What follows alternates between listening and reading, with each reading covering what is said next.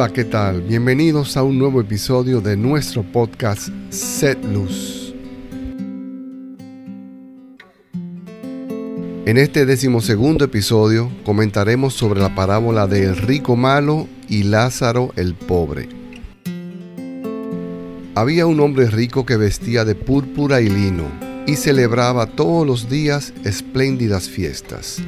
Y uno pobre llamado Lázaro, que echado junto a su portal, cubierto de llagas, deseaba hartarse de lo que caía de la mesa del rico, pero hasta los perros venían y le lamían las llagas. Sucedió pues que murió el pobre y los ángeles le llevaron al seno de Abraham. Murió también el rico y fue sepultado. Estando en el Hades entre los tormentos, levantó los ojos y vio a lo lejos a Abraham y a Lázaro en su seno y gritando dijo, Padre Abraham, ten compasión de mí y envía a Lázaro a que moje en agua la punta de su dedo y refresque mi lengua, porque estoy atormentado en esta llama.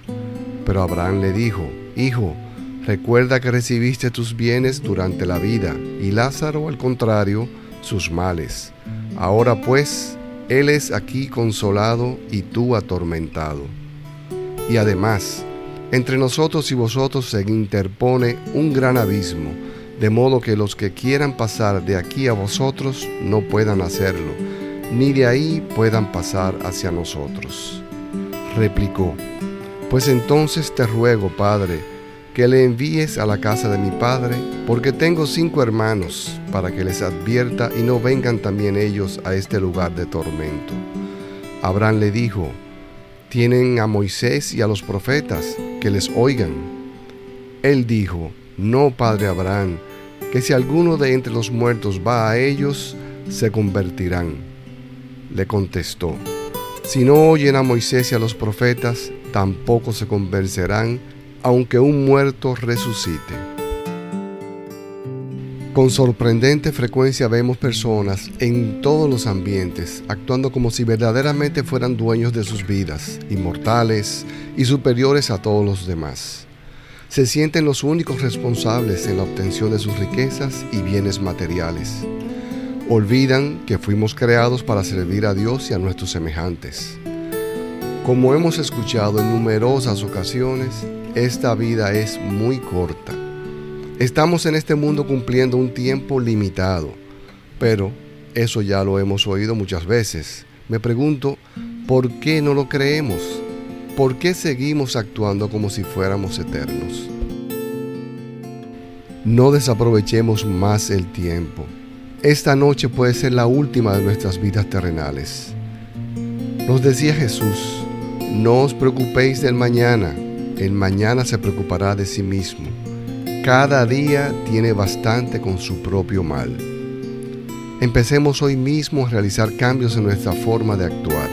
Hagamos de nuestra vida un reflejo del ejemplo vivo que nuestro Señor y Salvador nos dejó. Es ahora. Empieza ya.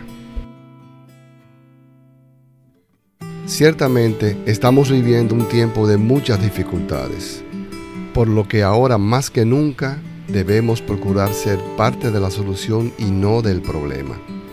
Desde nuestra realidad estoy seguro que podemos hacer grandes aportes. Solo debemos dar el primer paso y confiar siempre en él. Estamos apenas a unos días del inicio del tiempo de Adviento, tiempo en el que debemos prepararnos para esperar con alegría el renacimiento de nuestro Salvador en nuestros corazones. Es como si celebrásemos el cumpleaños de Jesús. Y qué mejor regalo para Él que experimentemos un cambio de actitud. Que demos pasos firmes en la formación de un ser humano más humilde, caritativo, obediente y servicial. A todos mis fieles oyentes les deseo unas navidades donde puedan gozar de mayor unión familiar y que el 2024 sea un año de grandes satisfacciones espirituales, personales y profesionales. Que la buena salud les acompañe siempre.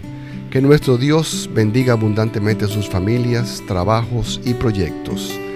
Les deseo una feliz Navidad a todos.